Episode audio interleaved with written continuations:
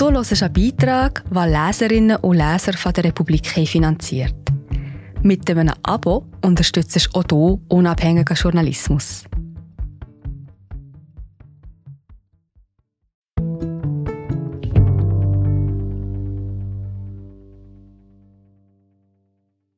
Einst verlief die Frontlinie mitten durch das Dorf in der ostukrainischen Region Kharkiv.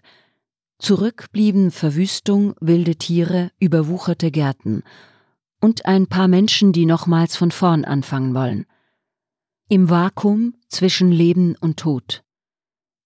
Eine Reportage von Leisha Charchenko, Text, und Bettina Hamilton Irwin, Übersetzung, gelesen von Regula Imboden.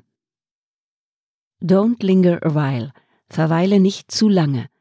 Wie aus dem Nichts tauchen die Worte an der Wand eines verfallenen Hauses auf. Es ist wohl eine Anspielung auf Goethes Faust, der ausrief, Werd ich zum Augenblicke sagen, verweile doch, du bist so schön? Tatsächlich scheint es hier, als sei der Moment für immer stehen geblieben, aber nicht aus Freude, sondern ganz im Gegenteil. Man hört die Stille, die nach großen Schlachten kommt. Es ist schwer vorherzusagen, was sie hervorbringen. Wir sind gerade wieder da.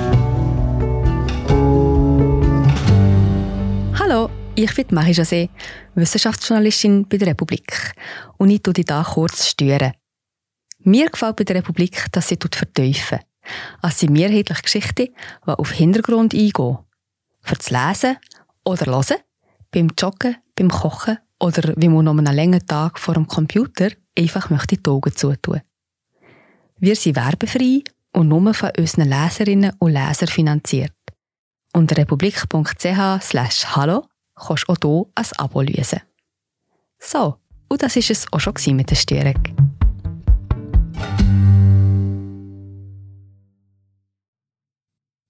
Wird Tod oder Leben?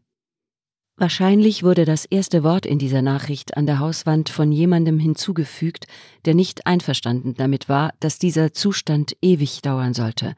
Don't. Velaika Komischuwaka ist ein Dorf in der Nähe der Stadt Isium in der Region Kharkiv im Osten der Ukraine. Wir betreten das Dorf, als wären wir Stalker im Katastrophengebiet. Am Eingang stehen die Reste einer Schule, zerstört durch eine Bombe, nur noch ein Skelett ist übrig. Links befindet sich das Verwaltungsgebäude des Dorfes mit kaputtem Dach. Hier ist niemand, sagt mein Kollege. Die Stille klingt wie das Adagio aus Mahlers achter Sinfonie. Hier ist diese Spannung nicht mehr zu spüren, die sich immer dann verstärkt, wenn man sich der Frontlinie nähert. Sie ist jetzt rund 70 Kilometer entfernt, aber die Hölle, die hier vor nicht allzu langer Zeit noch war, ist immer noch erkennbar an der Verwüstung und den Ruinen. Noch immer hängt ein Brandgeruch über dem Dorf, obwohl es schon eineinhalb Jahre her ist, dass die letzte Kohle erloschen ist.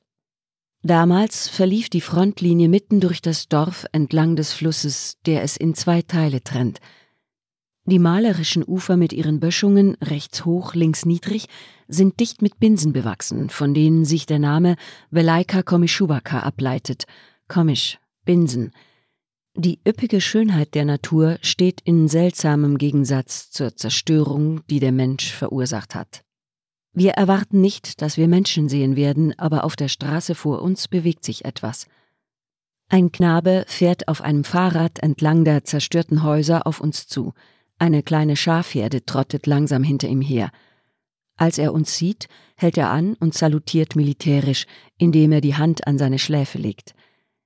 Er heißt Neza Koritko, ist elf Jahre alt und sagt, es würden viele Menschen im Dorf leben, etwa 80 von den 900, die bis 2022 hier wohnten. Es sind diejenigen, die beschlossen haben, zurückzukehren und ihre Häuser wieder aufzubauen. Kinder gibt es allerdings nur sehr wenige im Dorf. Neysa lernt online, er hilft seinen Eltern und hat sogar eine Straßensperre in der Nähe seines Hauses errichtet. Er und sein jüngerer Freund grüßen ukrainische Soldaten, die vorbeikommen, und für alle Fälle auch Fremde. Während wir uns unterhalten, tauchen weitere Personen auf der Straße auf.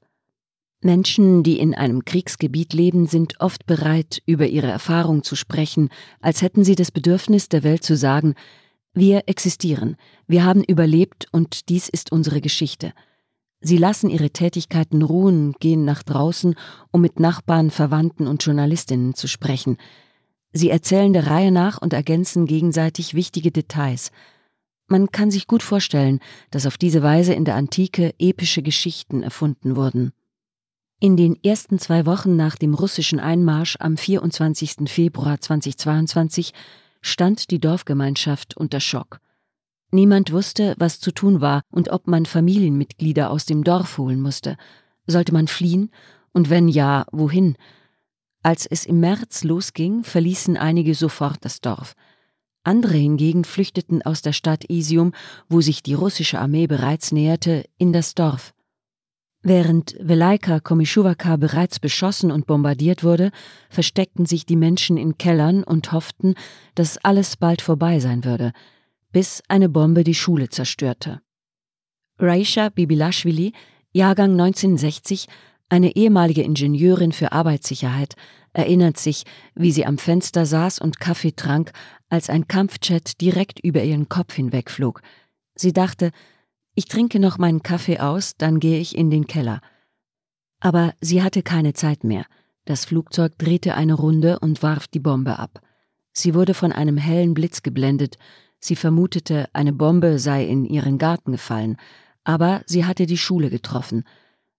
Dort gab es einen Bunker, den die Leute allerdings nicht nutzen konnten, sie hatten schlicht keine Zeit dafür und versteckten sich stattdessen in ihren Kellern und Untergeschossen.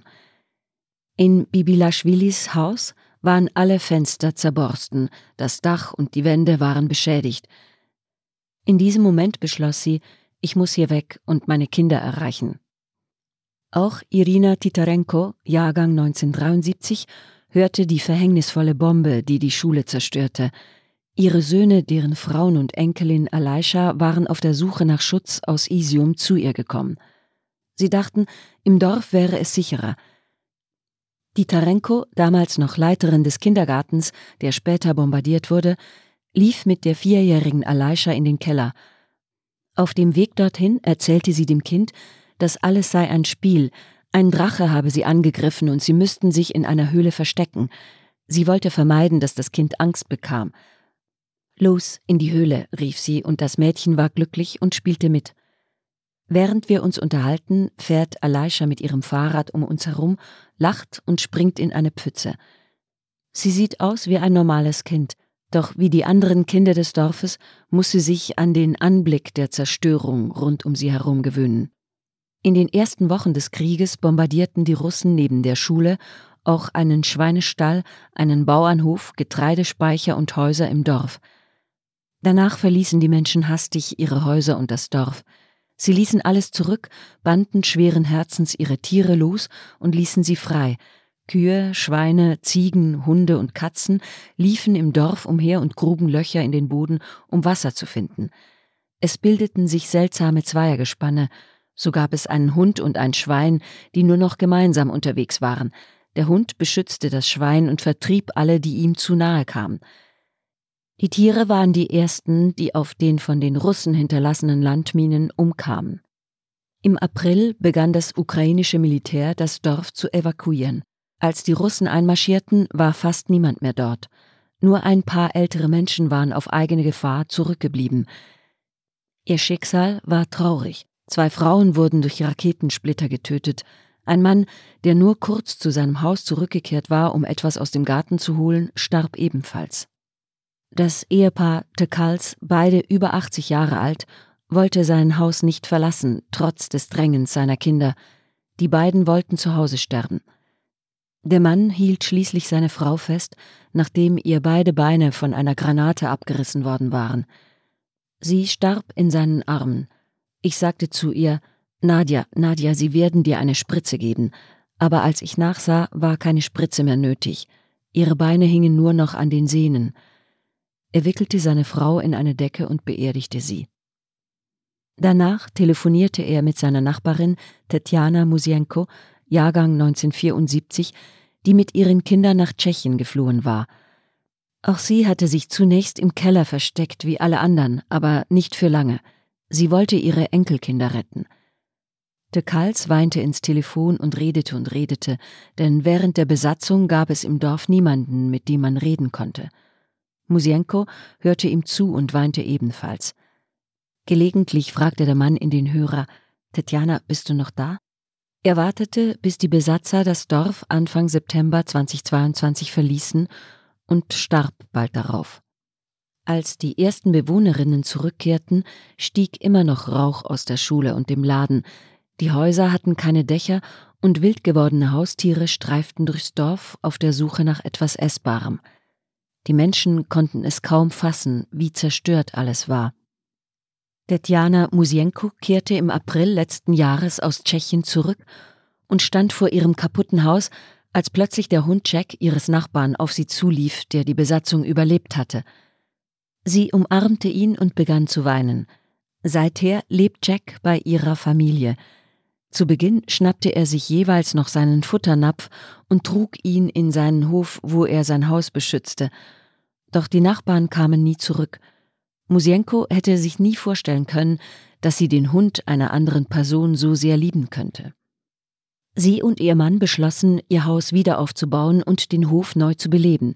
Sie kauften Hühner und Enten und legten einen Gemüsegarten an.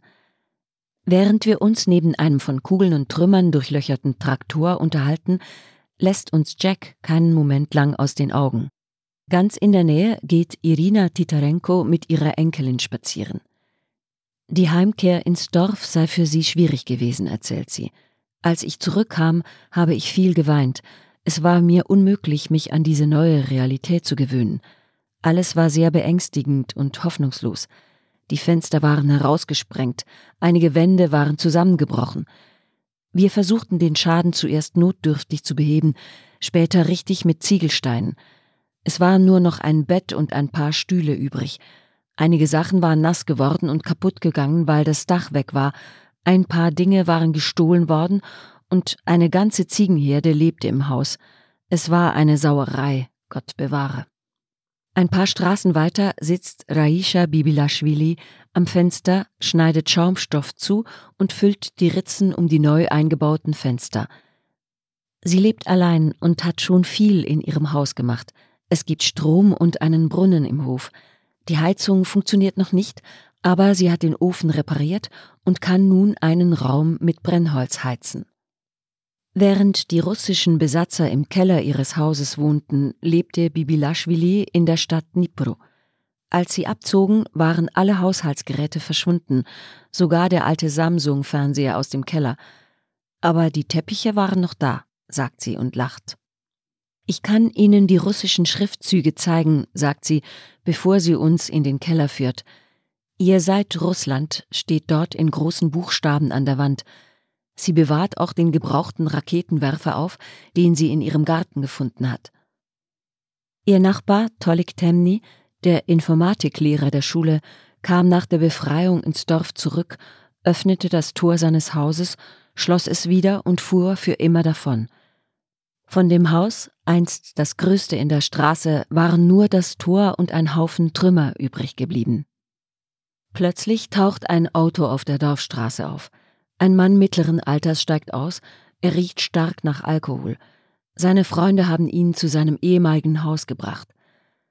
Als Alexander Krasikow, Jahrgang 1972, das von Granaten zerstörte Haus sieht, beginnt er zu schreien und auf die russischen Aggressoren und Putin zu schimpfen.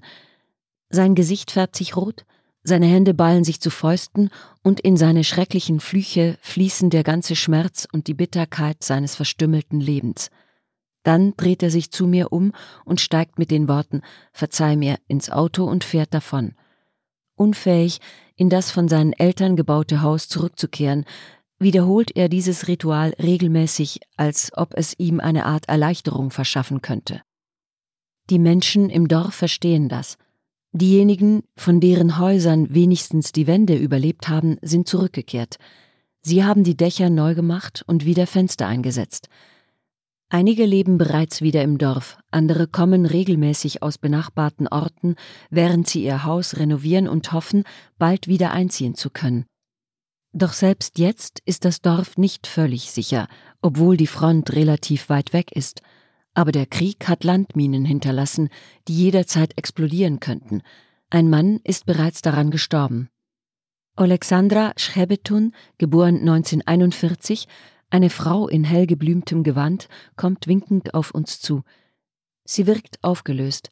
Sie sei zu Beginn des Zweiten Weltkrieges geboren worden, erzählt sie.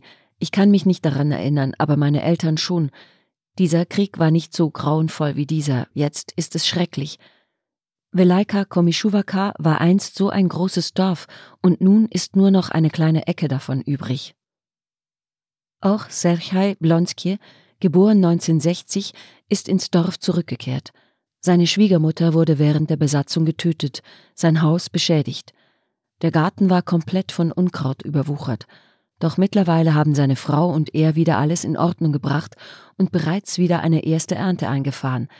Im Garten schnattern Gänse und auf dem Boden liegen leuchtend gelbe Kürbisse. Blonsky zeigt die 12,7 mm Patronen, die er in seinem Garten gefunden hat. Fast jede Person hat solche Erinnerungsstücke, die sie aufhebt, obwohl alle sagen, das Zeug sei nur Schrott. Der Tag neigt sich dem Ende zu. Es wird langsam dunkel. Was hat es für einen Sinn, frage ich die Leute, hier die Häuser wieder aufzubauen, mitten im Krieg? Nur hier bin ich glücklich, sagt Blonsky. Hier sind wir früher barfuß gelaufen, Fahrrad gefahren, den ganzen Tag im Fluss geschwommen, haben Hechte, Karpfen, Eschen, Zander geangelt. Alles war da. Es gehörte alles uns. Auch alle anderen beantworten die Frage ähnlich. Das hier ist unseres. Hier ist echte Freiheit. Hier sind wir glücklich. Die Tataren haben Kiew auch niedergebrannt und es wurde wieder aufgebaut, sagt Blonsky und kneift verschmitzt die Augen zusammen. Ja, aber das war 1240, sage ich. Und dann schweige ich. Man hört nur das Rauschen des Flusses und ein Stück Schieferdach, das auf dem verwüsteten Bauernhof klopft. Seit Velaika Komischuwaka Mitte des 18. Jahrhunderts von Saporischja-Kosaken gegründet wurde, hat das Dorf schon viel Schreckliches erlebt. Während der von der Sowjetunion ausgelösten Hungersnot Anfang der 1930er Jahre verhungerten rund 400 Menschen – Heute sind noch weniger Einwohnerinnen übrig geblieben. Als wir das Dorf verlassen, kommt uns ein einheimischer Bauer in seinem Auto entgegen, und als wir unser Fenster herunterlassen, sagt er Sehen Sie diese Schule? Sie hat den Zweiten Weltkrieg überlebt, aber nicht diesen Krieg. Seit Russland die Ukraine überfallen hat, wurden bereits rund 1,5 Millionen Wohnungen zerstört, dazu Straßen, Eisenbahnlinien und Flughäfen. Es ist klar, dass die Städte dereinst wieder aufgebaut werden. Was mit den Dörfern geschieht, ist jedoch noch ungewiss. Dennoch, nur ein paar Dutzend Kilometer von der Frontlinie entfernt, gibt es in vielen verwüsteten Dörfern Menschen, die dafür kämpfen, wieder Leben zurückzubringen, trotz aller Widrigkeiten. Sie lassen sich nicht aufhalten, so wie sich das Gras nicht aufhalten lässt, das durch den Asphalt wächst, oder die Binsen am Fluss nicht aufhören, sich zu wiegen, so wie sich die Rettung von Fausts Seele nicht aufhalten lässt. Vielleicht wird eines Tages ein Passant das Don't von der Hauswand entfernen, das mitten in der Hölle dieses Krieges angebracht wurde, so dass es dann wieder heißt Linger a while. Verweile doch, du bist so schön.